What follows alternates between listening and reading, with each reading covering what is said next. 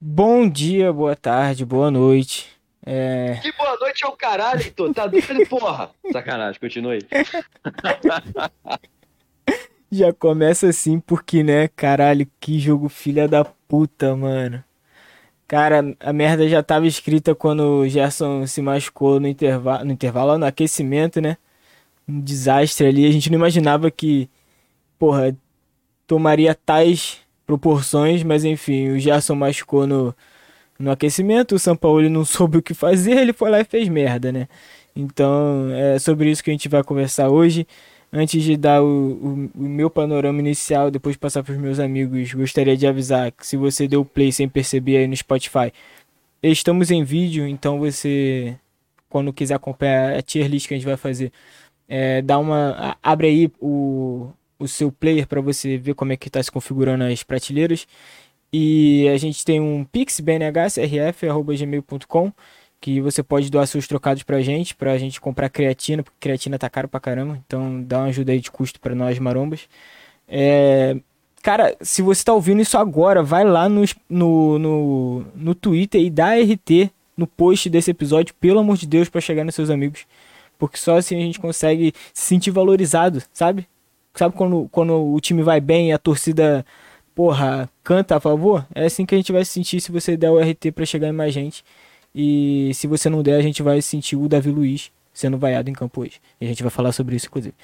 É, mas o que? Tem, estamos também no Instagram, arroba pode norte, assim como no Twitter. Daniel Limão não vai usar Pisac hoje porque ele já quer o fim do São Paulismo. E com isso não concordamos ainda.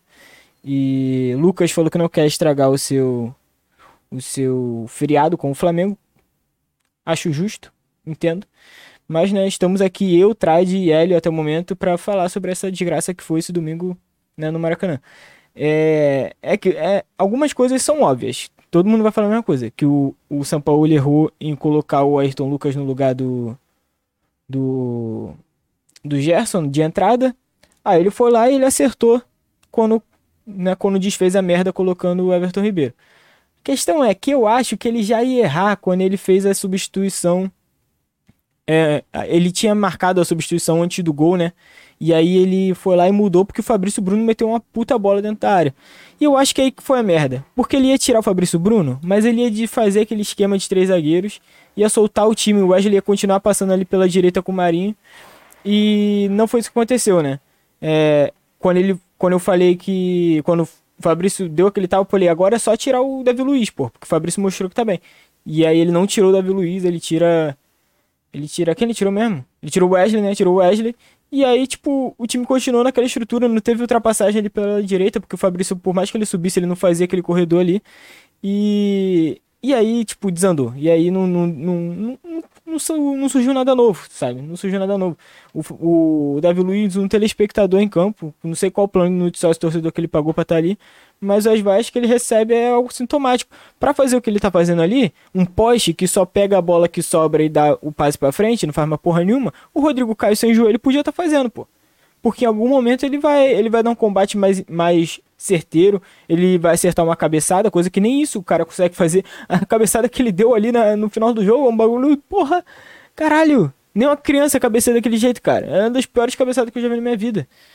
Então, tipo, eu acho que o São Paulo ele, hoje ele errou muito, então ele com certeza vai estar na, na, última prateleira aí do nosso do nosso da nossa tier list, pelo menos por mim. Mas é exagerado demais a gente achar, né, que, porra, vai tomar no cu São Paulo e você está acabando com o Flamengo, sendo que a gente tá vindo de Vitor Pereira.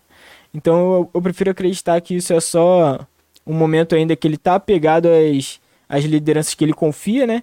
que, querendo ou não, o Marinho foi uma liderança dele, então eu acredito que ele vai se apegar a isso no primeiro momento, assim como no Vidal, mas que ele vai conhecer o elenco daqui para frente e ele vai entender que ele não vai ser como o Vitor Pereira. Eu acredito que ele vai ver esse jogo de hoje e entender que o Everton Ribeiro não pode ficar no banco, principalmente quando você não tem o Arrascaeta. Tipo, o Everton Ribeiro, ele entra em campo e fica claro para todo mundo que ele não pode ser banco, cara. Então, tipo, o, a minha esperança no São Paulo é que ele consiga ver isso também. E eu, eu acredito que ele vai ver isso. É, essa, é, essa é a minha, minha breve opinião aqui pra gente abrir o programa, passar pros meus amigos para ver quem que eles têm para xingar hoje. Começar aqui pelo Gabriel Trade. Fala aí, Trade, você, você gostou do Flamengo estragando seu final de semana estendido? Bom, apenas pela educação que minha família me deu, boa noite para todo mundo. É, eu gostaria de dizer que o Flamengo não conseguiu estragar o meu meu final de semana prolongado porque ele já começou meio estragado, né? Então isso hoje foi apenas a, a continuação, mas cara, assim, nesse momento é difícil de falar de coisas boas para é, desse time. O cara, porque assim, os pontos negativos são hoje foram muito gritantes, sabe?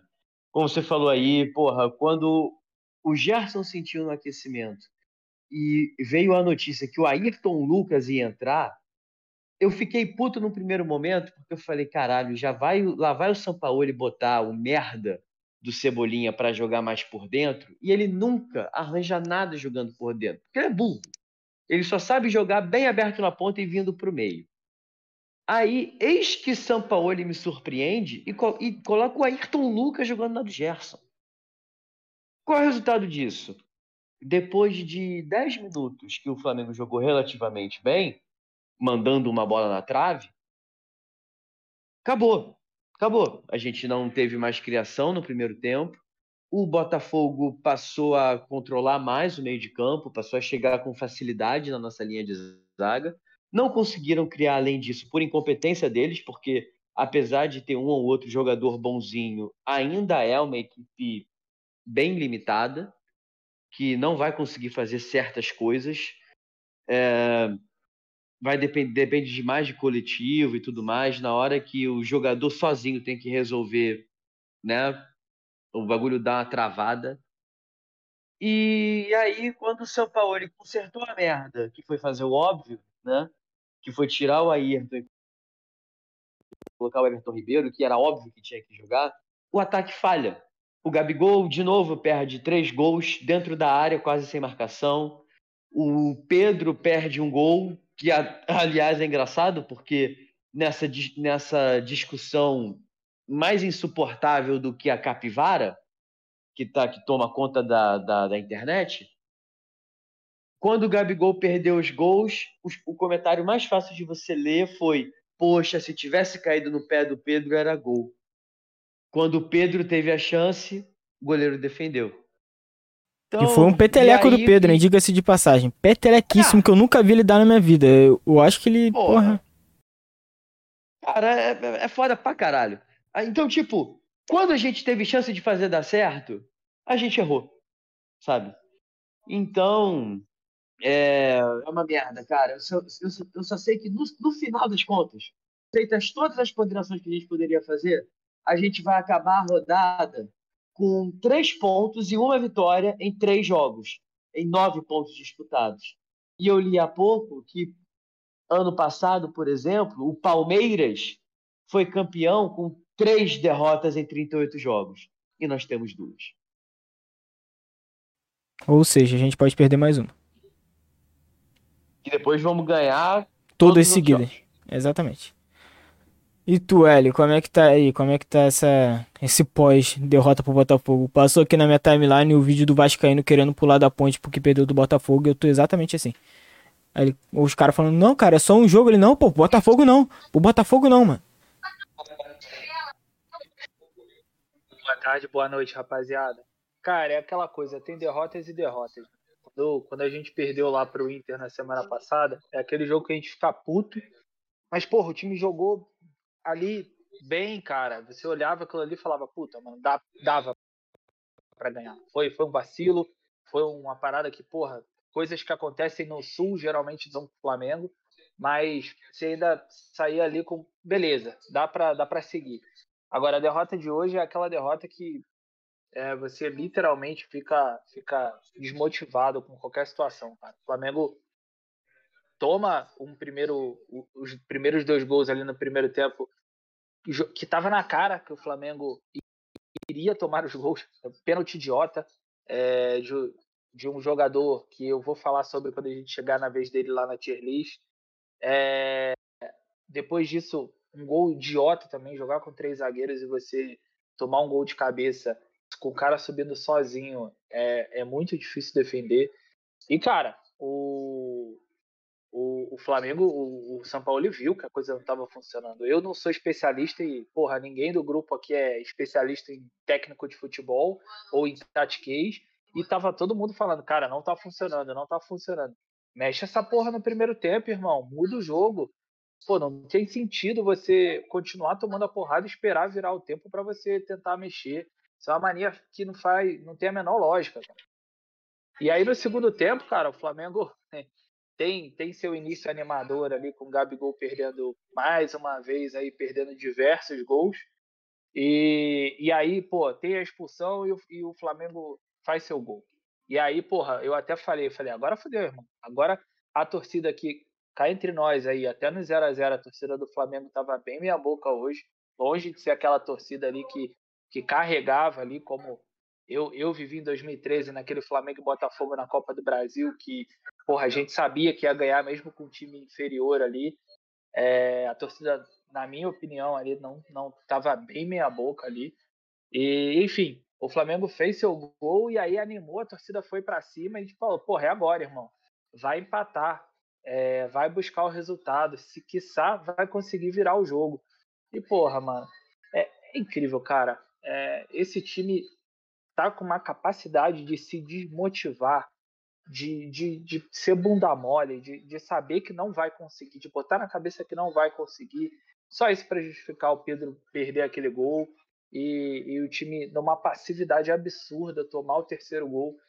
Tem uma pancada, cara, que eu vou deixar também para os jogadores, mas tem uma pancada de jogador ali que não cabe mais na, na, com a camisa do Flamengo. E só, só reforça aí que, na minha opinião, cara, o Flamengo não tem. Tá longe de ter o melhor elenco aí da América do Sul. O Flamengo tem um elenco bem desbalanceado. Porque a gente entrar num jogo que o Gerson se machuque, você não ter opção de criação, vamos dizer que ele queira poupar o Ribeiro. É, você não tem outro jogador ali.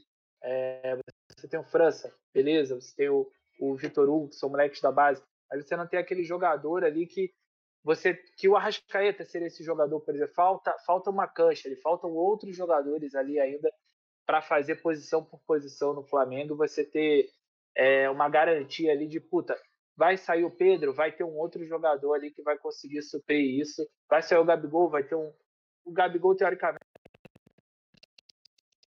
o França ali para fazer, mas você, você não tem, cara, você não tem um cara para fazer a do Gerson ali, sem seu Ribeiro entrando na lógica aí que esse cara hoje estaria poupando o Ribeiro, porque para mim a única coisa que faria sentido para o Ribeiro não ter entrado a partir do momento que o Gerson se machucou, porque é, é indefensável é, ter colocado o Ayrton Lucas Turto ali com o Cebolinha. Mas assim, quer ser, vamos ser otimista? É, depois do 6 a 1 lá no Goiás, se eu não me engano, Jesus perdeu para o Emelec e perdeu para o Bahia, né? Fazendo testes também que não faziam sentido. Então, se a gente quiser ser otimista aí, duas derrotas idiotas aí, agora a gente vai ter um jogo Racing fora e Atlético Paranaense fora aí para a gente é, tentar fazer um milagre aí nesses dois jogos, porque a, a perspectiva aí é bem desanimadora. É, eu, eu sou o oposto de você, eu acho exagerado quando as pessoas falam que o Flamengo tem um elenco desbalanceado, porque é eu, eu acho que hoje foi muito mais na burrice do técnico.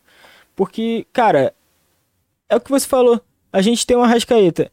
O Arrascaeta tá machucado. Quem vai jogar é o Everton Ribeiro. Porra, se o reserva dele, que é o Everton Ribeiro, machucou, aí não tem como a gente ter um reserva, um terceiro reserva, entende? Na altura do Everton Ribeiro. O terceiro reserva é o Matheus França, que deveria entrar e jogar bola. E ele não faz isso com a.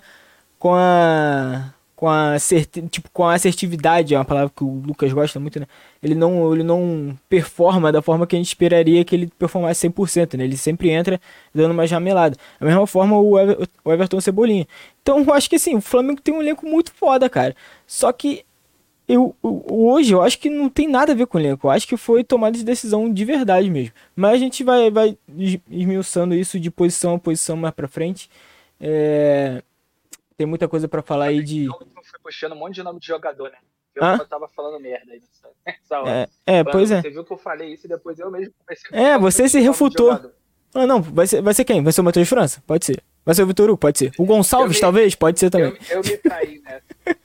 Mas, tipo, eu acho aí, muito. Aí, deixa eu só botar uma, uma observação aqui. É. Eu tô dando uma olhada no Twitter e acho que questionaram o São Paulo sobre a escolha do Ayrton Lucas. Aparentemente, a resposta dele foi a seguinte: Ayrton foi uma opção para o lugar do Gerson para atacar o espaço do adversário. Everton Ribeiro sentiu dores, não treinou Hum. ontem e não estava pronto para jogar os 90 minutos hoje. Aí tem um. Tem um ponto, né? Mas é aquilo é que eu falei, não tem Dito como. isso, era para ser o Matheus França, não era para ser o Ayrton? Ah, eu não sei. O, o Ayrton era o melhor, um, um dos melhores jogadores aí do time. Eu acho que ele foi tentar pegar nessa de, de ser o cara que vinha bem e tentar botar ele naquela função, né? Mas eu entendo que foi equivocado. Mas o. Poderia ser o Vitor Hugo também. É. É, mas ele, eu acho que técnico chega assim, não, não, não começa muito apostando em base, né?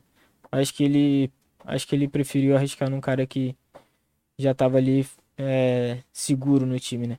Vamos aproveitar que o Marco chegou antes da gente passar pra, pra tier list. É, dessa sua rodada inicial, meu amigo. Sua saudações aí, se é que tem clima pra saudar alguém. Positivamente, né? Porque negativamente tem muita saudação pra fazer. Fala aí, rapaziada. Pois é, cara, eu tava ouvindo vocês aqui e assino muito embaixo no que vocês estavam comentando, né? É complicado, parece que tudo deu errado hoje, né? Porque eu também não, não poupo crítica, acho que o São Paulo errou demais nas escolhas, né? Tanto no time que iniciou o jogo, mas também a permanência do Vidal, por exemplo, né? É, então ele errou ao longo do jogo, mas também a gente é, perde também em função da má atuação de muitos jogadores, né? Muita gente mal hoje, principalmente nossos dois atacantes, é, Pedro e o Gabigol. É complicado, né? Assim, você conseguir resultado positivo quando essas coisas coexistem é muito difícil, né? É o que às vezes é, difere um time campeão e vitorioso sempre de um time que vai brigar, mas não vai é, bater ali nas cabeças, né? Hoje, por exemplo, estava assistindo o City, acordei cedo para ver o City. Um jogo horrível, mas né, o time pontua, mesmo jogando muito mal. É, mas eu concordo muito com vocês. Acho que o São Paulo errou demais. É, também não concordo com a. Até a gente estava comentando no grupo, né? Eu falei. Eu entendo, eu acho pelo menos que entendo a opção de ter tentado começar com Ayrton. E faz até sentido agora, depois que alguém leu aí o comentário no Twitter, né, dele ter falado sobre atacar espaço, né? É, aí a gente tava comentando lá no grupo, eu falei, assim, essa, ele, ele, disse na coletiva, né? A coisa do 3-1-6, até se, se, espelhando na forma que o Guardiola tá atacando hoje em dia. É, mas assim, no Olympique, né, pegando aí o último trabalho melhor sucedido, já que no Sevilha essa segunda passagem foi muito ruim, é, geralmente ele começava com uma espécie de 4-3-3, mas na, na verdade quando o time atacava era mais um 3-5-2 um, um 3-5-2 do que um 3-1-6. E nesse 3-5-2, o terço final, ele sempre tentava fazer ali triangulações, né? É, e o Paier estava ali na dinâmica dos dois triângulos, vamos dizer assim. E o Gerson era. É complicado explicar isso sem imagem, né? Mas é como se o Gerson fosse a base esquerda de um dos triângulos. E justamente por isso. Por, atacar o espaço. E eu acho que mesmo se o Everton Ribeiro tivesse condição de iniciar o jogo, ele poderia pensar dessa forma, né? Que o Everton é um jogador muito dinâmico, mas não tem essa intensidade de atacar o espaço livre. Só que, e aí eu acredito que ele possa ter optado pelo, pelo Ayrton por isso, mas eu concordo quando né, vocês comentaram de poderia ter feito isso com outros jogadores que têm mais vitalidade para atacar esse espaço, né? Dois exemplos aí, o Vitor Hugo e o Matheus França, os dois que entraram bem. O Vitor Hugo achei até melhor do que o França entraram no, né, no decorrer do jogo. Realmente um erro, assim, porque até me lembrou, já que o, que o. Acho que foi o Hélio, né, que comentou. Se a gente fosse tentar olhar o, o copo meio cheio, o Jesus também fez as experimentações que deram errado. Eu me lembrei hoje daquele da tentativa do Jesus jogar com Rafinha na segunda linha, lembram disso? No jogo contra o Emelec no Equador, ele botou o Rafinha meio que de ponta, né? Sim. Um meia ponta, assim. E eu me lembro que naquele jogo, é, o, talvez a principal dificuldade do Rafinha tenha sido a mesma dificuldade do Ayrton hoje, essa coisa de dominar de costa, né? Porque o lateral, ele olha o jogo de frente, mas às vezes não tem esse cacoete de, de dominar de costas e fazer esse giro para poder avançar, progredir com a bola e tal que é o que o meio campo né, tem mais naturalidade em fazer. E o Ayrton realmente foi muito mal. É complicado, porque é, não basta o cara ser, estar bem na temporada, né? Isso significar que ele vai conseguir jogar em qualquer posição que você colocar. Eu acho que, assim, se servir como exemplo, o jogo de hoje já mostra que o Ayrton talvez não seja uma opção é, para essas variações, né? É, mas, e, e, além disso tudo, como eu comentei, né? A má atuação de muitos jogadores, cara, é, é, complicado, assim. Não sei se na cabeça do São Paulo o Vidal ainda é garoto, ele tá na, na, memória do que o Vidal já foi um dia, mas hoje, cara, muito complicado, eu acho, você começar um jogo, principalmente como o de hoje, que para mim estava claro que o, que o Luiz Castro ia tentar igualar o jogo, assim, do ponto de vista físico, né, em duelos mesmo. O Botafogo joga com centroavante na ponta, praticamente, né, o Júnior Santos. É, então, assim, principalmente naquele lado do campo ali, o jogo é muito físico. E talvez o São Paulo tenha errado em não, não ter preparado melhor o time para isso, né? Acho que com o Gerson talvez a situação fosse outra porque a gente ganharia mais força nesses duelos. Eu acho que o jogo passou muito por isso. A gente perdeu muito os duelos, a segunda bola não ficava com a gente. É, e aí quando essa segunda bola começou a entrar no Eduardo, né, que é o cara mais cerebral do Botafogo, a coisa desandou. Então, infelizmente, acho que a gente perde e não dá para dizer que o resultado foi injusto de maneira alguma. Na verdade, na verdade, poderia ter tomado até outro gol, né? Complicado demais. Mas vamos lá, vamos, vamos, vamos imaginar que ele vai fazer esses testes e perceber o que não deu certo e, e não tentar de novo, né? Para terminar minha fala, uhum. é, tava comentando com alguns amigos agora, assim, eu fui meio contra a contratação do São Paulo, apesar de gostar bastante dele, mas justamente por esse medo de algo que eu fiquei pensando no decorrer do jogo de hoje, né? Ele se pilha muito e às vezes, sei lá, ele tem uma ideia e acha que por conta de fazer sentido na cabeça dele, aquilo é aplicável no campo. Eu tenho medo disso, de ele perder a mão né, nesses testes que ele for fazendo, como ele sempre faz em todos os clubes que ele passa, né? Às vezes dá certo, às vezes não. Nessa coisa de improvisar jogador, né, de mudar função e ficar muito às vezes incutido num tipo de jogo. É, mas assim, entre todos esses medos de São Paulo, ele tem uma coisa que acho que vocês vão concordar, quem acompanha minimamente ele sabe. Você pode criticar ele, chamar de tudo, menos assim de paneleiro, menos de um cara que, sabe, estilo paternalista que vai passar a mão na cabeça do jogador. Isso não.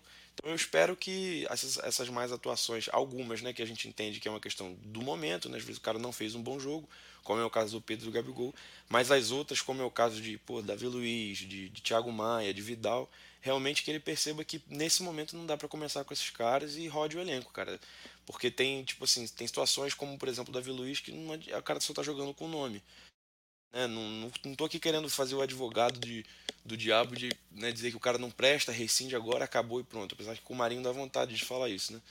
Mas que ele perceba que, cara, tem jogadores que podem ter sido muito bons durante um tempo, né? Imagina se a gente tivesse no elenco o Vidal do auge e o Davi Luiz do auge. Pô, é outra história. Hoje os caras não aguentam, cara. O Davi Luiz parece que ele tá com sono o jogo inteiro. O Vidal, acho que dá a impressão que a cabeça dele pensa e o corpo não responde. Então, assim, são caras que não dá para contar para início de jogo, principalmente os dois, e num jogo como o desse, né? Sempre gosto de, de dar esse exemplo, né? É, o Guto Ferreira é campeão de ganhar o, o, os pontos que ele já somou dos times dele contra o Flamengo exatamente de, dessa forma. É, bloco bem baixo no início do jogo, esperar o Flamengo cansar um pouco e ir progredindo o bloco de marcação ao longo do jogo e principalmente pautar todo o tempo em duelo físico, cara. A segunda bola é minha, eu vou disputar e vou ganhar a segunda bola. Hoje o Botafogo fez esse jogo todinho e a gente mais uma vez perde para um time é, assim, inferior tecnicamente, mas que iguala o jogo dentro de uma, de uma outra perspectiva. Né? Se fosse uma questão só técnica, o Flamengo talvez nem precisava nem, nem jogar, era só né, com a súmula a gente ganhava, porque os jogadores são melhores. No futebol não é assim, não é, não é mais assim. Né? Então que o São Paulo perceba que tem uns caras que foram grandes jogadores, mas hoje não tem mais condição, e que jogue quem está bem. Sabe? Que, ah, mas vai começar com um montão de garoto, cara. Assim, é o jeito, porque não dá, não dá para ficar pagando para ver tempo inteiro. Mas eu acho que diferente de outros perfis né, de técnicos que a gente já teve, o São Paulo ele vai perceber isso e, e começar a barrar esses caras pelo menos durante um tempo, ou mesclar, usar em algumas situações é, mais específicas, né? Vamos ver, vamos torcer para a coisa andar. Mas eu acho que é, é, é, nessa linha, criticar bastante, mas também sem achar que é, o, que é o fim do mundo, porque início de trabalho sempre tem esse descarrilhos assim, né? Arroba Daniel Limão. Aí, ó recado foi dado. Já, já que a gente vai, provavelmente a gente vai gastar bastante tempo, bastante tempo no São Paulo, vamos começar por ele e depois a gente depois a gente vai passando rápido aí para os outros jogadores pra gente não ficar muito tempo aqui também. O que me irritou muito também, que não demorou para mudar, só mudou depois que a gente tomou um gol por causa dessa porra, foi aquela saidinha nojenta entre entre os três zagueiros e o goleiro, tá ligado? E eu acho que esse tempo que a gente passou ali trocando bola entre os três e tentando um chutão com o Santos, eu acho que é o que credencia para mim mais do que as substituições. O Sampaoli não afundou. Porque assim como as substituições, aquilo mostra também que ele demorou muito para identificar alguns bagulhos que daria para ele ter resolvido no primeiro tempo. A gente fala assim, porra, tirar um jogador no primeiro tempo é meio pesado às vezes, né? Porque passa o recado tanto que você errou, quanto que também você tá meio que sacrificando o jogador porque você errou. Então eu entendo que talvez os caras é, tentem segurar ele para esse jogador no caso para tentar resolver isso de alguma forma sem fazer a substituição, né? Mas cara, quando tá vendo que teu tá, teus três zagueiros e teu goleiro trocando passe no meio de campo não consegue avançar, não é possível que você não consiga mexer alguma coisa ali para fazer isso funcionar. Então por isso que eu credencio aqui o nosso querido careca que eu tanto amo hoje não afundou. Queria saber a opinião de vocês. Concordo. Cara, não tem como, não tem como. O, o, o Sampaoli foi peça fundamental, infelizmente, para a gente ter começado o jogo perdendo de 2 a 0 é. Ele escolheu a substituição errada quando, quando precisou escolher alguém para o lugar do Gerson. É, essa saída ridícula com o Santos, que não dava em absolutamente nada. Por, isso por causa da escolha pelo Ayrton Lucas prejudicou ainda mais a nossa saída de bola, o que deixou essa saída com os três zagueiros e mais o Santos ainda mais exposta e ainda mais é, sujeita a esse, a, a, esse, a esse defeito que tu falou. Então, cara, e, e tipo, e eu quero falar, e ele também errou ao colocar o Marinho. Eu não acho que ele errou ao tirar o Wesley, especificamente, assim, falando do jogador que saiu, uhum. mas ele errou ao escolher o substituto. O Marinho sempre mostra que ele é a substituição errada. Então o Sampaoli afundou o time. É igual o moleque falando lá. Não tem argumento. Não, o cara falando, não, porque eu amo o Bruno Henrique, mas o jogo tava pro Cebolinha. Mas geralmente o jogo tá pro Cebolinha isso não quer dizer muita coisa não, tá ligado? Porque ele entra e não faz porra nenhuma. Então, esse pois é. argumento é. é... Tem uma coisa que o São Paulo fala, que é quando, quando a minha equipe deixa de ser a protagonista do jogo, eu preciso mexer. Eu preciso fazer alguma coisa, porque eu não aceito o meu time não ser o protagonista. É, e hoje, cara, no primeiro tempo, o único protagonismo que o Flamengo tinha era de filme de comédia. E o Santos perdendo bola ali, correndo igual maluco ali para o gol ali com, com, sei lá, 20 e poucos minutos de jogo, o Flamengo perdendo de 1 a 0 era, era digno de um filme pastelão. Então, assim, cara, achei ele muito mal hoje, muito, muito fora da casinha ali. É, é o que você falou, não, não é só pela questão da troca do Ayrton, mas pela forma que o time se portou, pela posse de bola estéreo. Achei o Flamengo muito ruim, muito ruim no primeiro tempo e saiu com 2 a 0 merecidíssimo.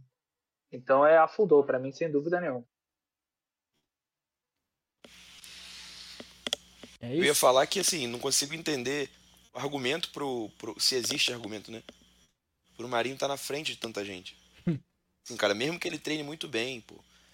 O Matheus França já jogou ali. Teve, acho que foi o Fla-Flu que o, que o Vitor Pereira começou com França quase que um ponta direita, né? E tem o Gonçalves também, cara. Pô, meu irmão, tem lógica, cara. Não, mesmo que, sei lá, desloca o Gabigol um pouco mais para a direita, mas assim, o cara já tá. É, ele teve um jogo titular, entrou em todos os jogos, acho que até aqui, né, o Marinho, uhum. desde que o São Paulo chegou. E não mostra nada, cara. Hoje foi um absurdo, cara. Ele errou absolutamente tudo tudo, não é perseguição. Eu não consigo lembrar de uma decisão que ele tenha tomado certa. Aquela finalização dele, vocês lembram que ele bateu de canhota? É, puxou para dentro, bateu, quase que recuou Sim. a bola pro PR. Sim. Cara, o Pedro sozinho, mano. Então, assim, quando é para passar, ele chuta. Quando chuta, chuta mal. Bate escanteio na altura da barriga do cara, meu irmão complicado. Eu não sei se ele fica muito apegado ao que o Marinho foi no Santos, porque aí talvez faça sentido, né? É, eu ah, acho que é isso. Os caras estão com a menos, os caras estão com a menos, vou, vou esticar, né? Aquela velha história, todo mundo sabe, né? Vou esticar, abrir a defesa dos caras com, com um jogador agudo ali pelo lado, mas com a memória do que o Marinho já foi. Se fosse uhum. o Marinho do Santos, faria até sentido. O problema é que não entrega, cara. É isso que me deixa puto, sabe? Porque não é nem só pela questão de tirar o espaço de outros jogadores, não. Porque se fosse assim, ah, o Marinho tá tirando o espaço de um garoto, mas o Marinho tá jogando. Não, mas ele tá tirando o espaço e não, e não entregando absolutamente nada, velho. É, é difícil defender essa, essa decisão do querido São Paulo. Eu ia seguir a ordem aqui da formação, mas já para dar uma informação, eu vou puxar o querido Thiago Maia, porque a informação que chega é que ele saiu com a perna imobilizada do Maracanã depois daquela dividida lá. Ou seja, ele correu o risco de ser expulso, ainda se fudeu e pode ser mais um desfalque, ou talvez reforço, dependendo do ponto de vista, para os próximos A jogos. dúvida é se é uma notícia boa ou uma notícia ruim. Pois é. Aí vocês vão me dizer em qual prateleira ele fica nesse jogo aqui. Pra mim é só só para pontuar aí primeiro, pra mim afundou e porque assim, independente do time ter tomado o terceiro gol, cara, mas o que ele fez é era para ser expulso, o Flamengo ia ficar de igual para igual com o Botafogo e, e ficaria mais complicado ainda empatar. Então, pela, pelo, pelo show de burrice aí, afundou. É só pra, Aquilo, só pra lembrar, tem- tem- só pra lembrar o Marcos, eu acho que ele não tava no último, a gente tem jogou muito, foi bem, o jogou muito, no último jogo ela morreu, né? Ficou vazia. Jogou muito, foi bem, foi ok, abaixo e afundou, né? Então você tem essas prateleiras Ah, aí. sim. Eu só ia fazer um comentário rápido ni- nisso que o L tava dizendo, né? É, existem expulsões e expulsões, né? Não é um cara tipo assim, ah, o cara sacrificou porque o time tomaria um gol Não. e tal. Mas o lance é bizarro, cara. Na lateral, ele entrou igual um maluco, solando, era pra ser expulso, pô. Não vou, vamos ser hipócritas. Se fosse o contrário, se fosse o jogador do Botafogo ali, a gente estaria, pô, um absurdo e tal. E não, não- ela ter ido ainda no VAR, a Edna ter ido no VAR e não ter expulsado, é, é assim, ridículo. Ele deveria ter sido expulso direto, não precisava nem de VAR. Troço assim, descabido, né? E aí poderia ter tomado uma goleada se ele, se ele é expulso ali. Fica de igual para igual, a gente já mal, se com um a mais não adiantou de nada. Muito irresponsável, Thiago Maia, sinceramente, viu? Então o Thiago Maia já fica aí no afundou, eu acredito que o Trad não vai querer contestar isso, né? Eu não vou contestar, não. Tipo, eu iria no abaixo. Mas assim, eu me, me submeto à maioria. Eu só quero passar um pequeno pano, porque eu não, eu acho que ele foi completamente louco ali no lance que. é, nesse lance que ele correu o risco de ser expulso. Acho também que cabia muito uma expulsão. É, só que tu falou aí que ele saiu com a perna imobilizada. Cara, na hora que o- a Globo começou a mostrar o replay do lance, eu falei com o meu pai aqui do lado. Quebrou a perna. Porque, tipo, ele não chegou. Assim, diferente do que o Marcos falou, eu discordo quando ele falou que ele chegou solando, ele não chegou solando. Ele chegou chutando, Ele né? chegou De peito. Ele chegou chutando, só que ele não, ele não chutou a canela. Foi canela com canela o lance. Entendeu? Eu acho que a Edna não o expulsou por isso. Porque ela viu que ele não acertou o cara com o pé, que ele só, entre aspas, errou a bola, que acabou sendo meio que um acidente de trabalho, entre aspas, porque foi canela com canela. E no final das contas, quem se fudeu e provavelmente vai ter que operar pra consertar a perna foi ele. Então é isso. Eu também acho Realmente, que... acabei de olhar aqui no Twitter, o lance, ele não chega por cima realmente solando. É muito mais a, divi- a dividido, só que ele chega assim destemperado, né? É. De Exatamente. tempo, muito- com muita força, mas realmente ele não chegou por cima. Minha meia culpa aqui. O que não anula, eu acho que ele mere- mereceria ser expulso da mesma forma, porque a intensidade é muito elevada, né? Muito maior. do que isso. Cabia, cabia mesmo. Mas A Edna não foi benevolente no lance. Ainda bem, né? Porque aquele pênalti lá no primeiro tempo foi porra nenhuma. Mas, beleza. Há controvérsias também, mas pra mim não foi porra nenhuma. Mas vamos seguir aqui a formação Santos. Já coloquei aqui no abaixo, porque afundou, acho que é muito forte. Mas é aquilo, né? Aquele goleiro que não faz porra nenhuma. Que a gente precisa, assim, dele. Que ele faça. um- Que ele tenha uma noite de PR. Nem isso ele consegue ter, tá ligado? É aquela coisa, cara. Se eu for avaliar o Santos volante hoje, de repente ele deu ali alguns passes laterais. Abre o tudo mais, SofaScore aí pra ver a, a, a porcentagem de passe bola. certo. É, essas. bom, É, eu, assisti, assisti no Premier, né? Porque aqui em São Paulo não passa o jogo, é, não passou o jogo pra, pra- na Globo. E aí eles estavam falando que ele estava como quarto lugar com o jogador com mais passes do Meu Flamengo Deus. no jogo, no, no meio, quase no final ali do primeiro tempo. Aí é que eu não entendo, pra, É. que, pra que jogar com três zagueiros e com principalmente com o Davi Luiz ali se o goleiro tava fazendo isso? Podia ter tirado essa porra, mano. Pois é, cara, assim, é, como goleiro, é, aquela, é o que você falou. Ficou muito absurdo hoje a atuação do PR e a atuação do Santos. Então, acho que o abaixo tá justo.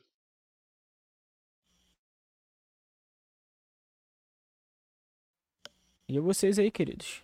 Deixa que eu deixo. É, bom, tá, pode ser o abaixo. Pode ser o abaixo. É, que eu acho que se o Leal tivesse aqui, ele ia gostar muito da atuação do Santos, porque foi só passo pro lado, lembrou até o Márcio Araújo. Meu Deus da do céu, puta. provocou, hein? Acho que ele só teve de brilho mesmo, teve um lance ali de Botafogo quase faz o gol, que ele faz uma boa defesa, meio que a queima-roupa, né? Mas impede é, o naquele, gol, não lembro quem chutou. Naquele bate-rebate ali no finalzinho? É. é foi bem ali, protegeu bem, mas assim. Que quase, foi, que, quase gols, que eles arrumam um pênalti ali também. Mas, é. mas é isso, o Santos não afundou porque realmente é um goleiro normal da bola. Espero que o Rossi, mesmo com a barriga de cachaça dele, chegue fazendo alguma coisa a mais. Léo Pereira jogou muito hoje.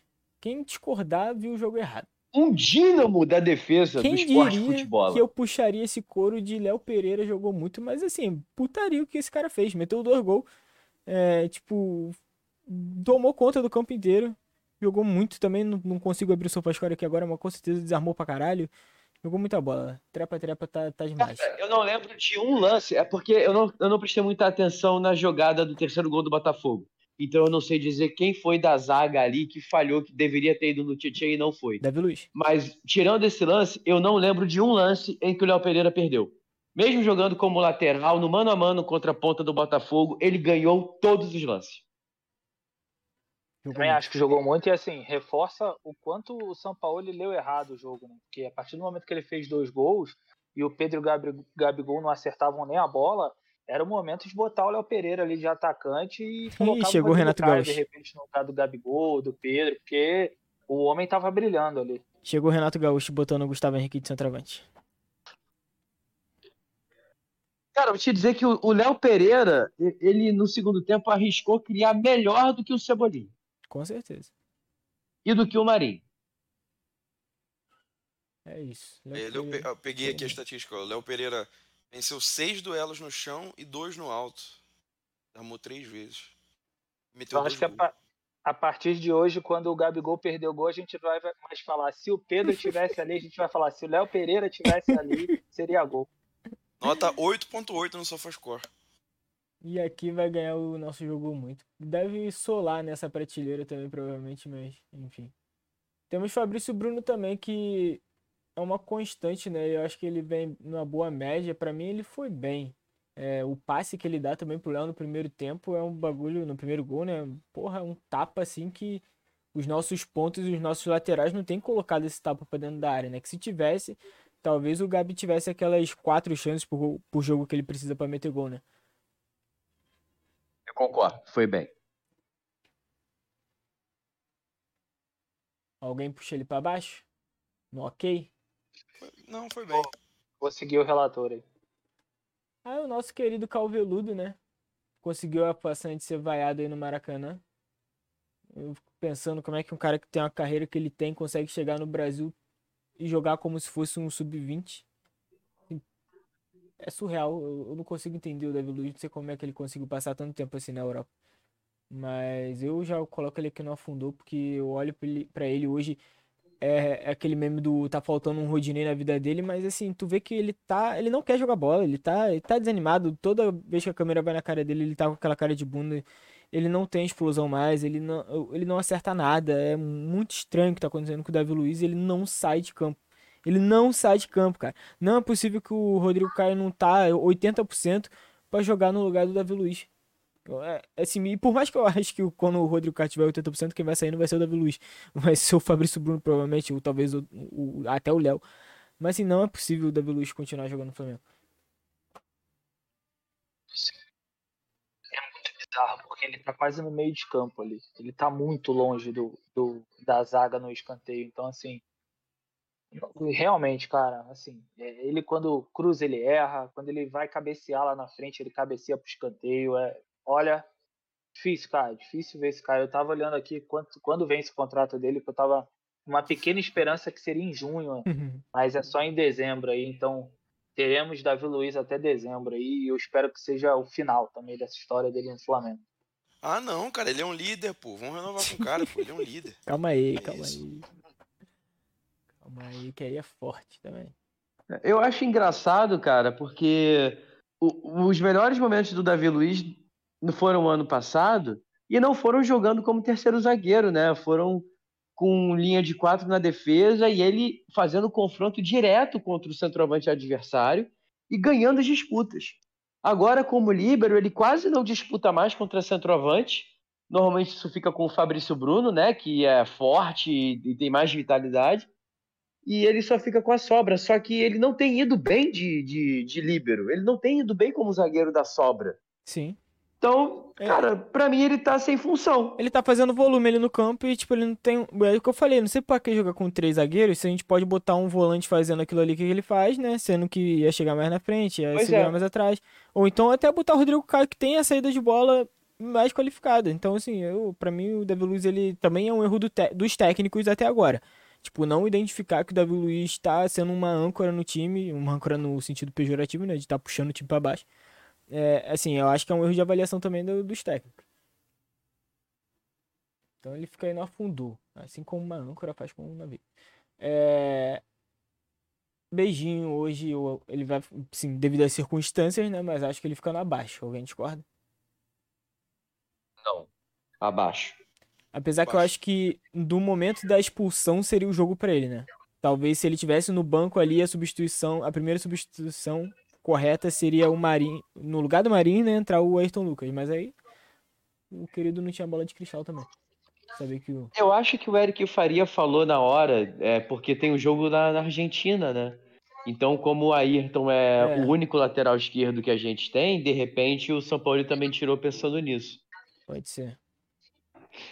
Eu também acho. Mas é isso, vou no, vou no abaixo também. Abaixo pro nosso. Inclusive, só um comentáriozinho aqui. O Racing perdeu de novo. É, tava vendo no Twitter que pode ser que o, que o, que o, que o Gago caia hoje, o técnico caia hoje. Então, ah, mais, um é, time em crise, mais um time em crise para poder a gente ressuscitar. ajudar aí, né? Vamos ressuscitar mais um. Mas a gente não pode falar isso de hoje não, porque a gente perdeu pro líder do campeonato, tá? Então, respeite. 12 jogos de invencibilidade agora pros Coringas do Castro. Meu Deus do céu. Que Zico nos proteja. Wesley, nosso. Porra. Abaixo. pouco dos nossos debates aí ultimamente. Realmente tá difícil. Abaixo na feição, abaixo no futebol esses últimos jogos. Nossa, abaixo em tudo. É, mano, ele, ele, ele, parecia muito centrado quando ele fez os primeiros jogos dele, tipo, tomar de decisão, eu achava ele muito bem. Hoje ele errou tudo, tudo, muito ruim. Eu acho que ele vem errando tudo aí desde que ele vem jogando com a camisa do Flamengo. Cara, deixa eu falar uma parada rapidinho do Wesley, que eu vi o Lucas aí desabafando e eu precisava, precisava falar, só que eu não tinha, não tinha conseguido participar. É, tá, tá rolando uma mega mania aí, o pessoal tá colocando o Wesley num patamar de Premier League aí na torcida do Flamengo. É, e, e, assim, cara, e o que o pessoal mais, mais coloca como esse ponto é tipo assim, cara, ele se apresenta muito, ele tem muito vigor físico, naquele nível do Rodinei também, né? Aquela uhum. megalomania do Rodinei, porque ele tinha vigor físico e se apresentava muito. Só que assim, cara, lateral direito ou lateral esquerdo, principalmente da idade do Wesley, o mínimo, o mínimo é o cara se apresentar, é o cara ir voltar e voltar. É o mínimo para o cara virar um lateral esquerdo, é, esquerdo ou direito que seja. É, e aí, assim, aonde eu vejo que o cara geralmente ele está numa prateleira diferente? Quando não só ele se apresenta, mas quando ele dá prosseguimento às jogadas, quando ele acerta um cruzamento, quando ele acerta um passe diferente, quando ele, quando ele eh, dá aquela pifada na bola para o jogador ficar cara a cara. É, e esse, esse talvez para mim seja um grande diferencial. Porra, vou pegar um cara mais experiente, o Rafinha, por exemplo. Era o cara que é, ele conseguia ali ir e voltar, mesmo na, quando ele estava mais velho, mas era um cara, cara, que ele conseguia botar a bola no, na cabeça do jogador. Ele conseguia fazer isso com uma grande frequência. O Marcelo do Fluminense, que destruiu o Flamengo naquele jogo da, da final do, do estadual, era nesse nível também. É, puto, puxando para um nível mais abaixo, o Léo Moura e o Juan, é, da época lá do Flamengo, eles tinham esse, esse diferencial de dar um passe diferente, de fazer um cruzamento diferente. É, e, e, assim, não estou dizendo que o Wesley é um jogador, porra, é, que não vai dar certo. Pelo contrário, o moleque é muito novo ainda, ainda vai, ainda vai variar para o bem ou para o mal. É, ele ainda vai ter bastante variação. Só que hoje, cara, ele não dá, por mais que ele se apresente, e aí é onde eu discordo do ponto que você falou, ah, puta, se ele tira um zagueiro e mantém o Wesley, pelo menos ia, ia dobrar ali Marinho e Wesley. Eu acho que não ia dar em nada, porque os dois não dão prosseguimento na jogada. É, e, e puta, hoje ele quase deu uma assistência para o Vidal, porque o Vidal perdeu o gol, e vai acontecer, é, em algum momento ele vai acertar, dar uma, dar uma assistência, só que a probabilidade que eu vejo disso acontecer é muito menor do que de um lateral realmente diferenciado. Eu não vejo ele num patamar hoje diferente de Mateuzinho ou Varela, por exemplo. É, eu acho que acho que a gente tá numa megalomania aí com o Wesley que realmente, assim, eu vendo o jogo, é, olhando o que ele causa no jogo de diferente, não traz isso pro Flamengo. É, para mim é igual o mesmo efeito do Rodinei. É um cara que se apresenta muito, mas que quando recebe a bola, ou ele toca para trás, ou ele troca para o lado, ou ele perde a bola. Defensivamente, é, é, hoje, ele deu mole no lance do pênalti, mesmo a gente pode até concordar que não foi pênalti, mas ele correu o risco ali de, de, dar, de acertar o jogador, independente do cara ter pulado ou não. É, num nível ali do Mateuzinho também, quando correu o risco no Mundial. É, então, de verdade, assim, eu não vejo ainda o Wesley, ele pode ser, pô, torço pra caramba pra ele ser, quero ver ele dando assistência aí, mas hoje eu não vejo ele diferente do, do Rodinei, que para mim, o único lance realmente relevante do Rodinei que me marcou foi a assistência para o Pedro na, na Copa do Brasil, lá que o Pedro, Pedro faz o gol de bicicleta, e mesmo assim o cruzamento do Rodinei nem foi perfeito, porque o Pedro teve que mandar uma bicicleta, né? Se fosse perfeito, ele teria feito o gol de cabeça. Uhum. Então, cara, não consigo ver esse jogadoraço no Wesley. Espero que ele, porra, se desenvolva para isso, porra, que ele vai melhorar, eu espero que sim. Na base ele mandava muito bem. Mas, cara, eu não consigo ver ele num nível diferente de atuação abaixo aí. Até agora não teve nenhum jogo no Flamengo que eu olhei e falei, cara, esse moleque é diferente, sabe? Para mim, bem, bem comum aí para abaixo. Tem uma coisa, Hélio, também, assim, concordo com o que você falou. Eu acho que eu, eu para mim o melhor jogo que ele fez foi contra o Curitiba, só que justamente, né, o Curitiba que não ofereceu nenhuma resistência a ele por ali. O lance do se apresentar, acho muito acertado isso que você disse, da gente ter, às vezes, uma visão de potencializar demais laterais, não só no Flamengo, mas acho que isso é. Muita gente pensa assim. Quando dá a impressão que o cara dá muito apoio, mas talvez só pela questão do vigor físico, como você falou, por conta de ser novo, aguentar ali, né, ir e voltar, e tá ali muitas vezes se apresentar para receber a bola.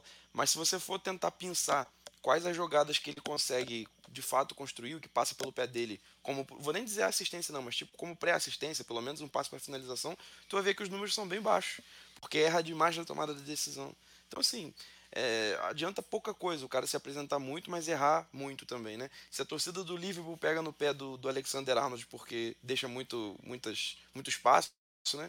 Pro adversário, tu imagina o Wesley, né? Então é uma questão realmente a se pensar. Eu acho que o Flamengo precisa contratar lateral direito por isso. Até comentei hoje lá no grupo isso, né? Porque é, ele se apresenta muito, mas assim, um time que saiba explorar o contra-ataque vai fazer a gente sofrer. Porque ele tem muitas deficiências defensivas. É, então... Eu assino embaixo de todos os amigos e pode partir para a próxima se quiser. é, só, só em minha defesa, a questão do, para mim era para deixar o Wesley era porque eu queria desfazer os três zagueiros, né? Realmente o Wesley ali e o Marinho ia ser uma bateção de cabeça talvez, mas eu acho que seria mais produtivo desfazer os três zagueiros do que fazer a mudança que ele fez. Mas vamos, vamos seguir que a gente já tá conseguindo aqui quase bater 50 minutos de gravação e a gente vai virar o fenômeno daqui a pouco, em, em tamanho de, né, em duração. É... Arturo Vidal, que tem sido aí essa liderança do São Paulo, onde vocês colocam ele? No ok? No abaixo? Cara, é porque assim, o Vidal, esse ano, para mim, eu, eu não achei um grande jogo dele. É... Só que ele tá o ano inteiro assim, sabe? Então, eu acho que para eu qualificá-lo como abaixo, teria que ser assim, abaixo do nível que ele costuma apresentar. Só que esse é o nível que ele tem apresentado esse ano mesmo. Sim. É eu acho que ele foi muito frágil, praticamente um a menos na marcação ele era o cara que marcava ali pela direita e pela direita, né, nossa direita da zaga, e ele não ajudava praticamente nada, eu não via ele ganhar, recuperar a bola sozinho. Praticamente todas as bolas é, chegavam na linha de defesa e era a linha da zaga que tinha que se virar com o problema. É, o Vidal hoje, cara, se ele não tiver num dia bom para acertar aqueles carrinhos que ele dá para desarmar, e para fazer a distribuição de jogo, a distribuição de jogo eu acho que ele faz bem, ele não consegue oferecer muito mais do que isso. Sabe? Ele fez uma boa infiltração ali no, no lance que ele mandou a bola na trave, mas ele só mandou a bola na trave porque ele finalizou errado. Ele chutou em parte o chão, não pegou em cheio na bola, a bola pegou meio que no tornozelo dele, por isso que foi na trave. Se ele tivesse pegado certo, fatalmente a bola teria ido no gol. É, na marcação acho que ele não tem não tem sido não, não foi um bom jogo dele defensivamente. E na distribuição de jogo ele foi ok. E para mim somando tudo isso é uma atuação abaixo. E vocês dois? É, eu vou no afundou porque para mim quando ele tinha que fazer o gol que era aquele lance o Trade foi muito bem ele erra acerta a trave a bola. Ah, quando ele é, precisava dar algum passe diferente, ele não dá, ele só dá o passe para o lado ou passe para trás, que também é o que o Trade falou, é, é, o que ele vem fazendo. É, acho que a única diferença é que na Copa do Brasil ele pelo menos deu duas assistências lá contra o Maringá. Hoje, diferente disso, ele só passa para o lado. É, e, e, no terceiro gol, cara, o jogador passa por ele como se não fosse nada ali. Então ele não, não consegue fazer uma falta, não consegue proteger. É, e era um momento que o Flamengo precisava empatar o jogo e não tomar o terceiro gol. Então, para mim, ali ficou, ficou muito grave ali ele passar pelo Vidal como se o Vidal não fosse nada. É, para completar, para mim, do Afundou é que, de verdade, assim, para mim, hoje ver o Vidal em campo e não ver, sei lá, o França é um desperdício, cara. Eu, prefiro, eu tenho muito mais expectativa de que o França traga alguma coisa para esse time do que o Vidal. Então, não consigo, não consigo defender a atuação dele. Outro que eu também fui olhar o contrato aqui na esperança. Aliás, Colo-Colo, pelo amor de Deus, eu não sei qual é a posição do Colo-Colo na Libertadores, mas o Vidal já mandou a notícia aí que se quiser ser campeão é só buscar o cara. Tá faltando, tá faltando, sabe o quê? Ambição para esses times, cara. Tem que buscar o cara. O Flamengo tá aí, ó, disponível. Entendeu? Ô Colo-Colo, vamos lá, né? A torcida do Colo-Colo tem que fazer uma campanha aí. Hashtag vem Vidal. E aí, Marcos, afundou ou abaixo? Cara, é complicado. Eu vou, acho que eu vou no afundou também, porque assim, vocês são muito bons, né? Aí a gente sempre fica concordando. Mas eu concordo com tudo que foi dito. É... E o Vidal, cara, é, é, complicado porque assim, eu sempre gostei do Vidal na Europa. E quando ele fazia aquele lobby, né, que ele fez durante anos de ficar postando foto com a camisa do Flamengo, eu achava. Pô, ficava, sabe, na expectativa, assim, pensando, pô, vai ser maneiro demais esse cara no Flamengo e tal. E o fato é que desde que ele chegou, cara, ele agregou muito pouco, assim, muito pouco, no sentido de que o que, que o Vidal faz que outro jogador não possa oferecer de fato, sabe? É, você falou do França, Hélio, e eu, e eu digo também, por exemplo, o Vitor Hugo. Lógico que o Vitor Hugo teve a lesão e tal. Mas, assim, hoje eu não vejo absolutamente nada que o Vidal faça que o Vitor Hugo não pudesse fazer, com, com acrescentando que o Vitor Hugo com certeza seria mais combativo na marcação. Porque talvez a principal valência do Vidal que tenha feito justamente o Flamengo buscar e a torcida querer, essa coisa, né, da, ah, ele é um pitbull, ele briga muito, ele duela e tal, no Flamengo, cara, assim, ele se joga muito no chão, mas nem sempre isso é efetivo, na maioria das vezes não é. Tô com o SofaScore aqui aberto. Hoje ele tentou cinco duelos pelo chão, né, essa coisa de do carrinho, é, não é nem só de dividida não, e ganhou um. E, e também só ganhou uma bola pelo alto. Então, assim, para a posição dele, para o setor dele, porque ele oferece, ele não é um jogador alto e não é mais um jogador de imposição física, né? Mais, um, mais uma coisa do. Esse exemplo que eu falei, talvez, do São Paulo, ele ficar romantizando o passado do Marinho, talvez também com o Vidal, que foi super importante né, com ele na seleção chilena e tal. Mas hoje oferece muito pouco, então realmente. E acho até que compromete. Hoje, por exemplo, ele tomou um amarelo no primeiro tempo ainda, né? E, e fica sempre naquele quase, porque esse carrinho meio louco dele é um cara que eu sempre tenho a sensação de que parece que vai ser expulso a qualquer momento, que pode ser expulso a qualquer momento, porque não tem intensidade nem velocidade para marcar um jogador veloz, então às vezes ele vai tentar buscar uma bola, chega atrasado e, e toma cartão, numa dessas ele pode ser expulso e ainda prejudicar o time. Eu, eu iria no afundou por isso, acho que hoje ele foi muito, muito pouco efetivo. Assim. É muito bom no desafogo, porque tem um passe muito bom, então, por exemplo, coisa que o São Paulo gosta de fazer, né? Agrupar os jogadores atacando num lado do campo para depois fazer a inversão é, nisso ele é muito efetivo, né? Ele fez, por exemplo, uma, uma das bolas no primeiro tempo, aquelas que o Cebolinha tentou puxar para dentro para bater, teve uma que foi muito boa dele, foi justamente assim. O time estava mais concentrado à direita e ele vira o jogo completamente para a esquerda para o Cebolinha.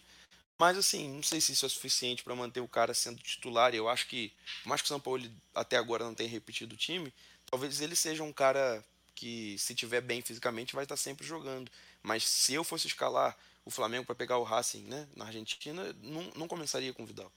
Né? E, e, às vezes pode até ser que seja interessante entrar no jogo, né, mais resfriado até para assim que a intensidade que ele tem é, já entrando no decorrer do jogo se equilibre com jogadores mais já cansados. Só que fato é que o Vidal começando a partida no segundo tempo ele já já está morto. E hoje eu acho que ele comprometeu, porque o fato de não ter intensidade faz com que ele deixe de acelerar um jogo em alguns momentos que eu acho que precisava.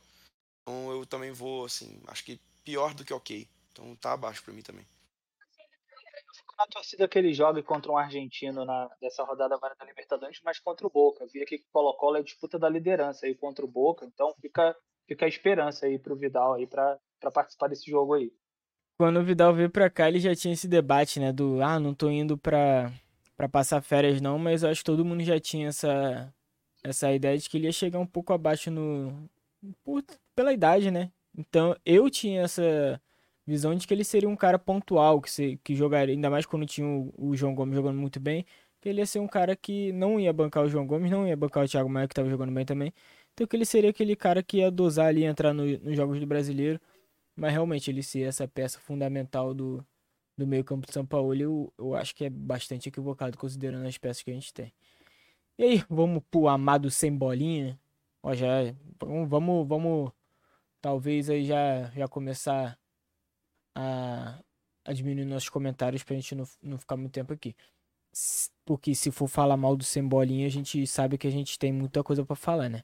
Então a gente ficaria aqui facilmente um programa inteiro de uma hora e meia pra falar desse cabeçudo. Mas hoje até que ele não fica no afundou, não. Do afundou ele se salva, né? Vocês acham que ele foi ok? Foi bem? Abaixo? Foi o quê? Eu acho que ele foi ok. Pra, como eu já não espero muita coisa dele, cara, depois que saiu o Ayrton, achei que não teve mais bateção de cabeça deles dois por aquele lado.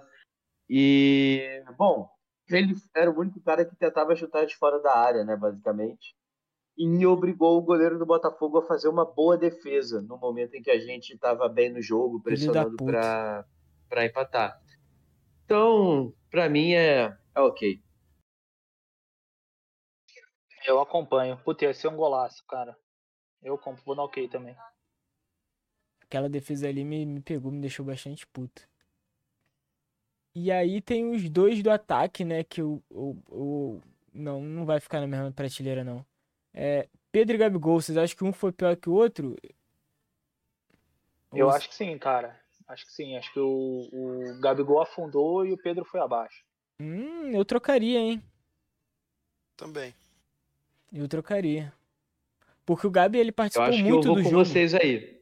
O Gabi participou eu muito bem do jogo. Eu acho que o Pedro hoje foi pior também. Acho que o Gabigol, assim, perder, é, perder os gols, isso não se discute, né? Eu, eu diria que dois gols feitos. É, mas ele distribuiu bem o jogo. Assim, ele, ele, foi ele bem criou muita tempo, jogada, mano. Fazendo um bom jogo. Primeiro tempo ele foi bem. E o Pedro não participou do jogo quase que em momento nenhum, né? Tirando a, a cabeçada que. Aí não dá pra chamar de gol perdido, pelo contrário, não, ele cabeceou bem, bem longe. Na verdade, ali seria um puta golaço, né? É, ele foi bem naquele lance, mas no geral, acho que o Gabigol foi um pouco melhor por isso, porque participou mais, né? Deu, deu um certo dinamismo ali abriu espaços e circulou mais a bola. Os dois foram mal, mas eu diria que o Pedro foi pior. É, eu, eu apoio aí vocês. É que para mim pesa, é, tô pesando um pouco o histórico do, do Pedro ter sido um primeiro grande jogo aí que eu vi ele indo muito mal. É, Quanto o Inter ele foi bem abaixo também.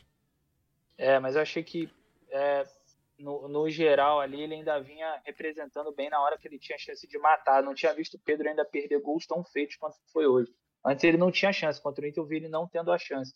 Hoje uhum. ele perdeu gols importantes, então vou concordar. O Gabigol, o que pesou para mim foi a questão de ele ter realmente a grande chance de, de empatar o jogo mais de uma vez e diminuir no primeiro, no iníciozinho do jogo. E aí eu acho que isso pesa muito pro jogo como um todo. Pô, Mas me... tá justo.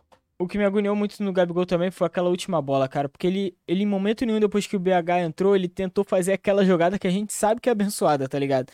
E ali talvez fosse uma oportunidade ou, ou que ele cortasse e batesse. Mas aí ele resolveu jogar a bola no pé do Marinho. Na última bola. Tipo, não faz isso, tá ligado? Mas é, por isso que eu perguntei se vocês colocariam eles dois na mesma prateleira. Porque apesar do Gabi ter jogado muita bola, assim, é, pra construção do jogo, né, durante 90 minutos, eu acho que ele comprometeu tanto quanto o Pedro, assim, nas tomadas de decisão. Mas eu, eu acho que por ele ter feito o jogo rodar bem, eu também coloco ele ali um centímetrozinho acima do Pedro. Pô, na real, eu vou mudar minha opinião. Para mim, bota os dois no afundou.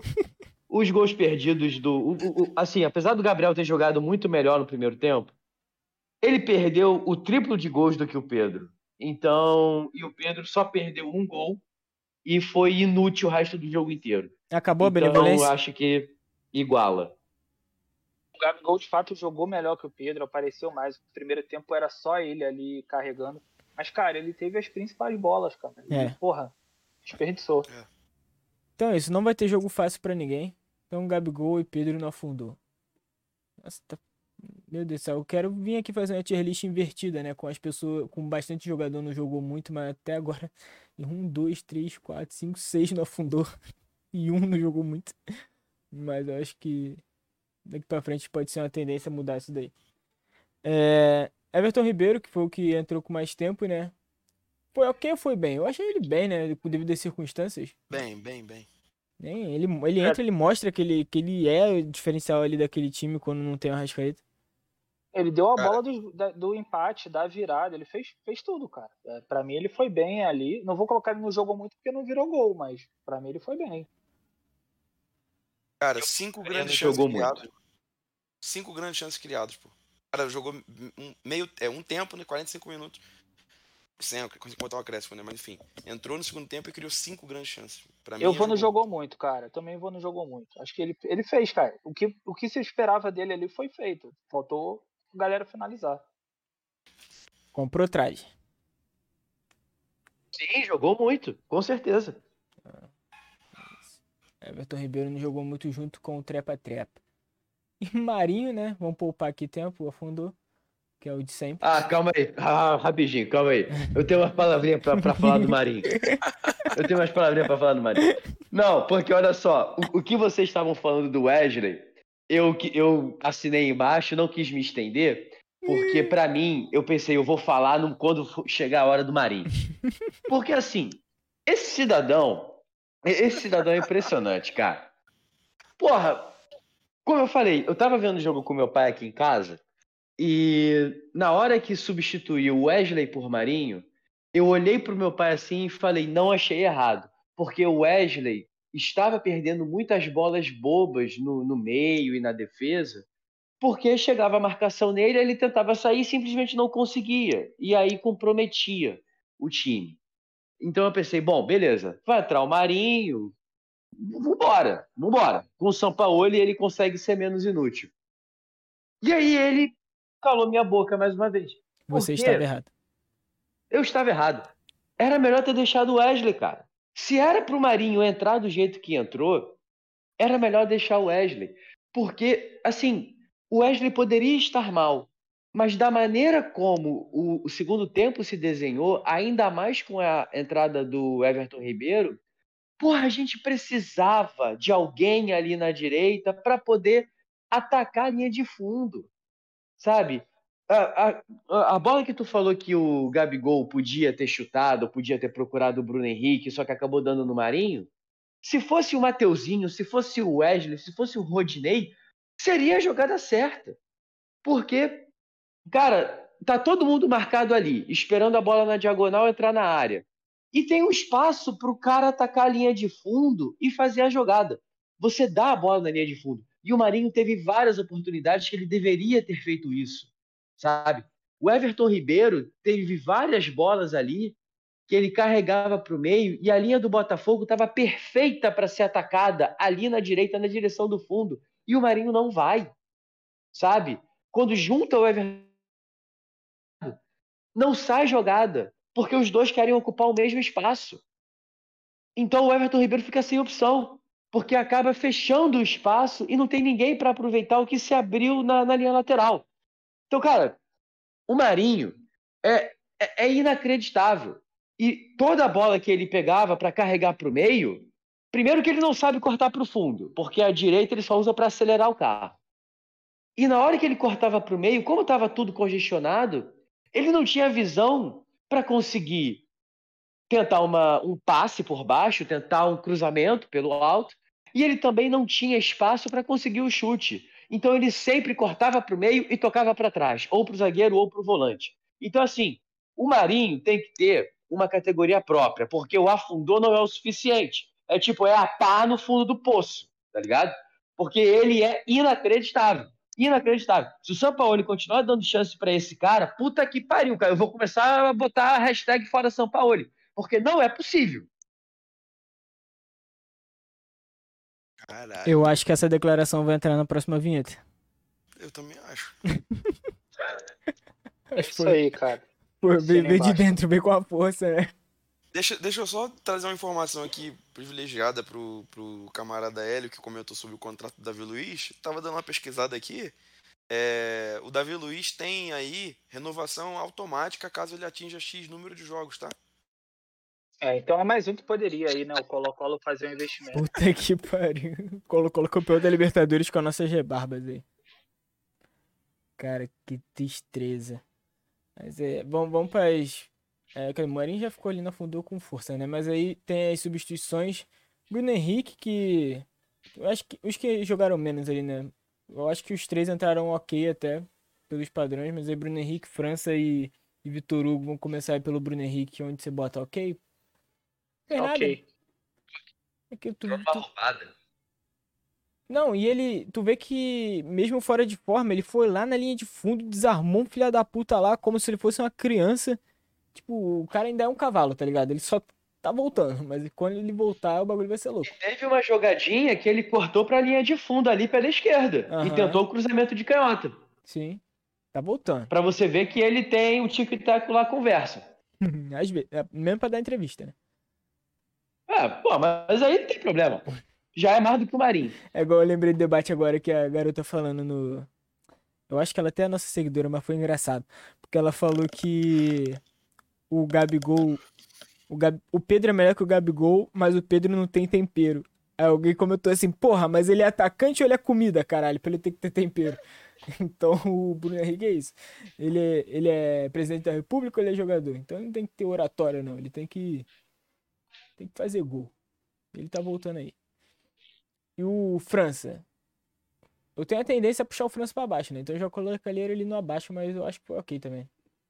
Ah, ok. ok. Teve muita coisa. Ele e né? Vitor Hugo, ok. E Vitor Hugo ok. E o Vitor Hugo, e di- diga-se de passagem que os dois entraram, tipo, bem, tá ligado? Acho que eles jogaram até bem, do- como, como a tia eles já mostra, né? Eles jogaram bem do que. Melhor do que o Thiago Maia, do que o Vidal em alguns momentos. Eu acho que eles. Eles criaram algumas oportunidades ali interessantes. Eu acho que eles não estão entrando igual o Vitor Hugo vinha entrando nos últimos jogos dele antes da lesão, que era assim, caralho, cadê aquele moleque que chegou comendo a bola no Flamengo, sabe? Acho que ele vem, vem mostrando uma evoluçãozinha. Ah, já é pra eles entrarem na frente de, de Vidal. Marinho, é, Marinho, Vidal, essas pô. porra. assim. Vidal, Marinho, é pra eles estarem na frente. Sim, cara, é, acabei de olhar aqui também o vídeo do Thiago Maia realmente saindo de, de bota ortopédica e muleta do Maracanã. É, vão avaliar, né? Deve fazer exame de imagem pra ver, mas se ele passar um tempo fora, a gente vai precisar muito desses moleques, porque Exato. o, o bandido do Pulga- do Pulgar não pode jogar ainda, né? Tá voltando, É, foi relacionado Jesus hoje. vem aí, pô. Igor Jesus vem aí. Pulgar foi relacionado hoje. Foi relacionado já? Nem vi. Foi. Fiquei com medo dele Pena. entrar, inclusive. Ah, pois é. E Se a gente vai precisar do Igor Jesus, já vai, já vai pra pica. Cilindro lotado quinta-feira. De novo, Vou né? só deixar o, o, o, o afundou pro Gerson também, porque senti cinco minutos antes do jogo começar, puta que pariu, né? Estragou a porra do jogo do Flamengo inteiro. Ele encarou um cilindro de oxigênio contra o Alcas, agora ele vai encarar outro cilindro. Meu Deus. Now the world don't move. Vamos aí pra. pra... Vou, vou ler a nossa tier list aqui. Se vocês tiverem alguma objeção, alguma mudança de, de ideia, né? Aí vocês se pronunciem. Não jogou muito. Tem Léo Pereira ao lado de Everton Ribeiro, que é um sacrilégio, mas assim, né? Devido às circunstâncias, é o que tem pra hoje.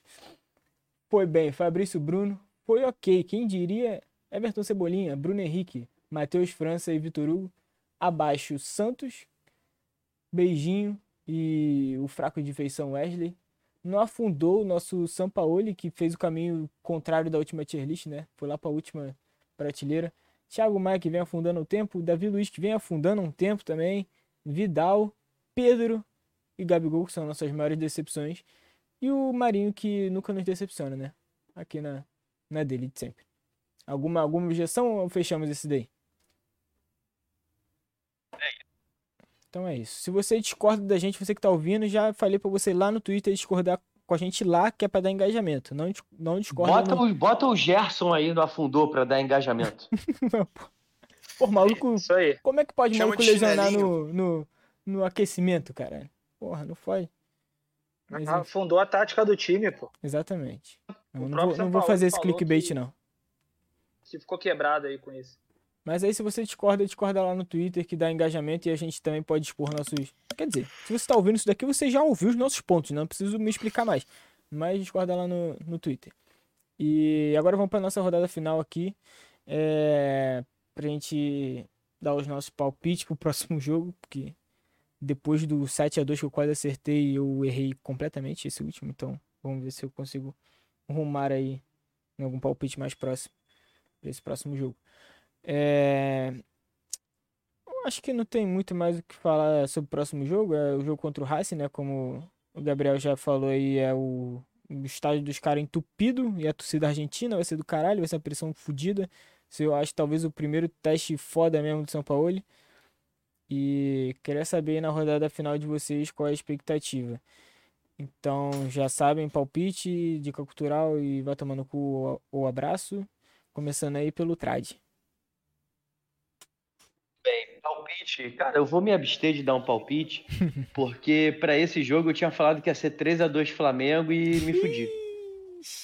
Então eu, então se eu falar que vai ser 2 a 1 Racing, é capaz de realmente ser 2 a 1 Racing.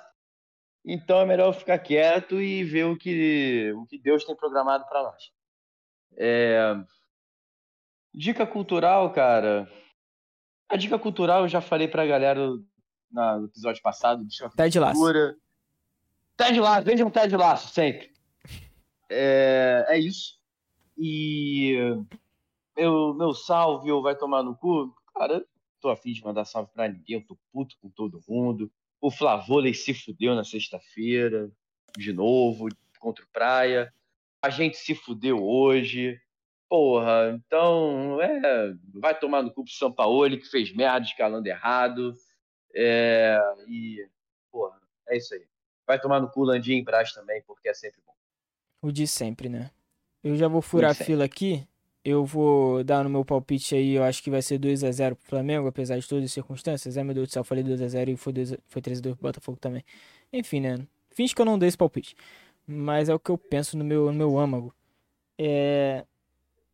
Eu, eu gostaria de mandar um salve aí pro, pra galera do futebol americano do Flamengo, que agora existe um time feminino da, do, do Flamengo, que é o Flamengo Imperatrizes. Então, assim, como um amante de, de futebol americano, eu acho muito maneiro, assim, tipo, ter um time com o nome do Flamengo, mesmo que, mesmo que a gente saiba, né, a gente já fez um episódio de três horas explicando como é a, a relação entre o Imperadores e o Flamengo, é uma coisa muito superficial, é meio que só o direito de usar o nome ali, mas eu acho maneiro ter um time feminino de futebol americano carregando o nome do nosso time, né? É, a gente vê que nem mesmo no futebol a diretoria dá muita bola para as garotas. É, começa agora, então no futebol americano isso daqui vai demorar muito para chegar, mas é algo que me anima é, na questão de de tá, tá trazendo né, o futebol americano para mais gente, e porque eu acho um esporte muito foda, então fico feliz de estar chegando nessa rapaziada aí, inclusive nas mulheres. Eu vou dar uma dica cultural, é, que é uma música em espanhol da banda No Te Va Gustar, que, que se chama Eu Sabré Que Hacer, que eu espero que o São Paulo saiba o que fazer daqui pra frente e que ele consiga botar a gente no rumo das vitórias, porque eu tô, eu tô botando todas as minhas fichas que ele, que ele saiba o que ele vai fazer.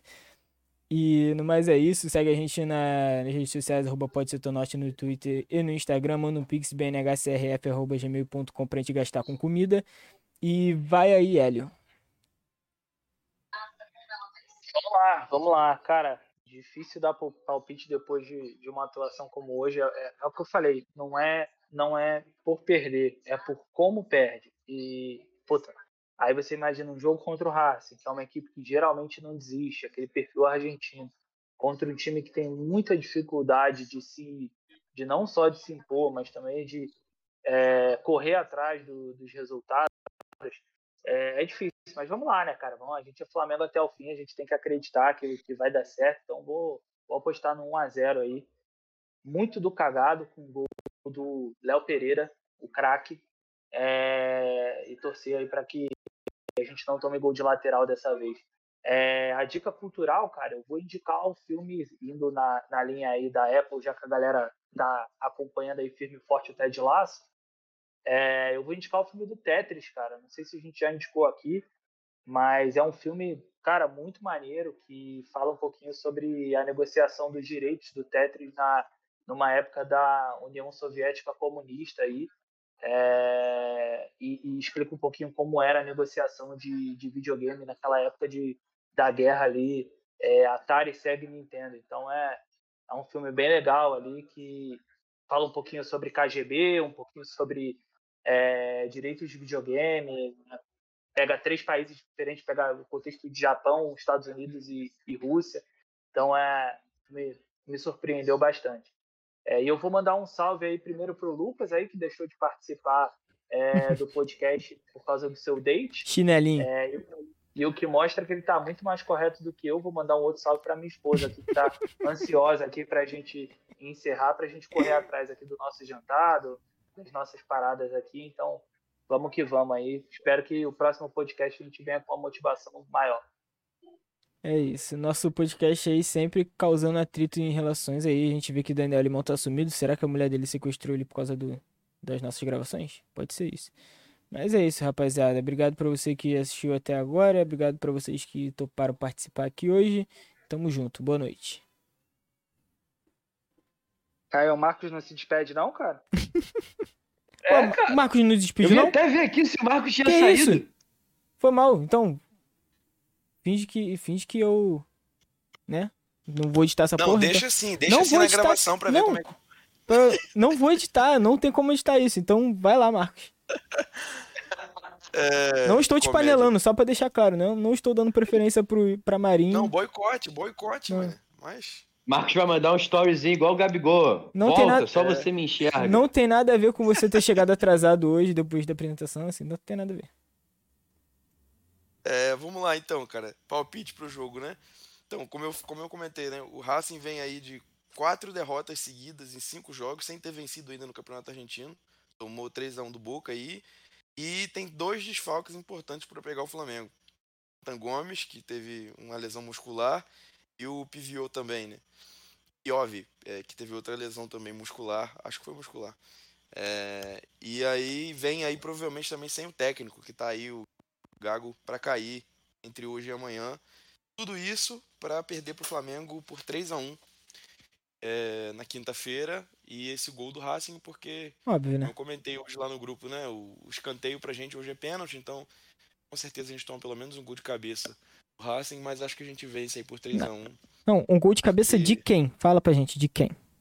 Guerreiro, né? A gente sabe, né? É, exatamente. Só pra deixar registrado. Exatamente. É, e provavelmente com uma expulsão. Ele e o Vidal, pode ser, os dois saindo no soco, alguma coisa assim para gerar entretenimento. Eu, eu, eu me faria muito feliz isso aí. Tipo assim, cada um, um dando uma porrada no outro, ia ser genial para mim. O, o Guerreiro dando aquele soco fantasma dele, que é a especialidade, isso, tá? Isso, isso. Algo assim. É, mas acho que a gente vence.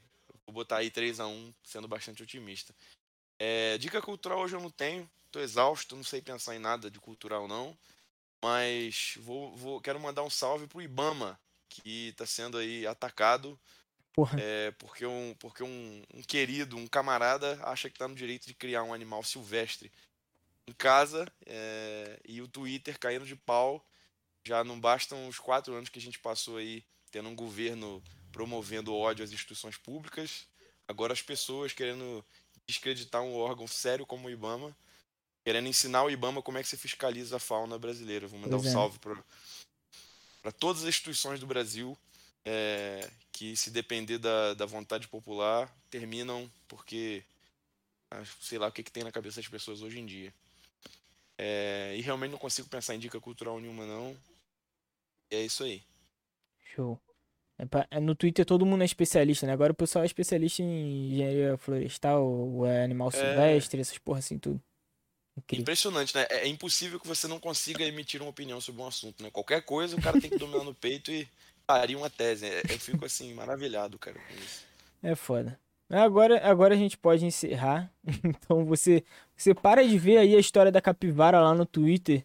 Procura a gente lá, arroba pode ser norte, dá RT nesse post aqui do, do nosso episódio pra gente chegar em mais gente. E é isso, agora tchau. Agora é valendo. Valeu. Valeu.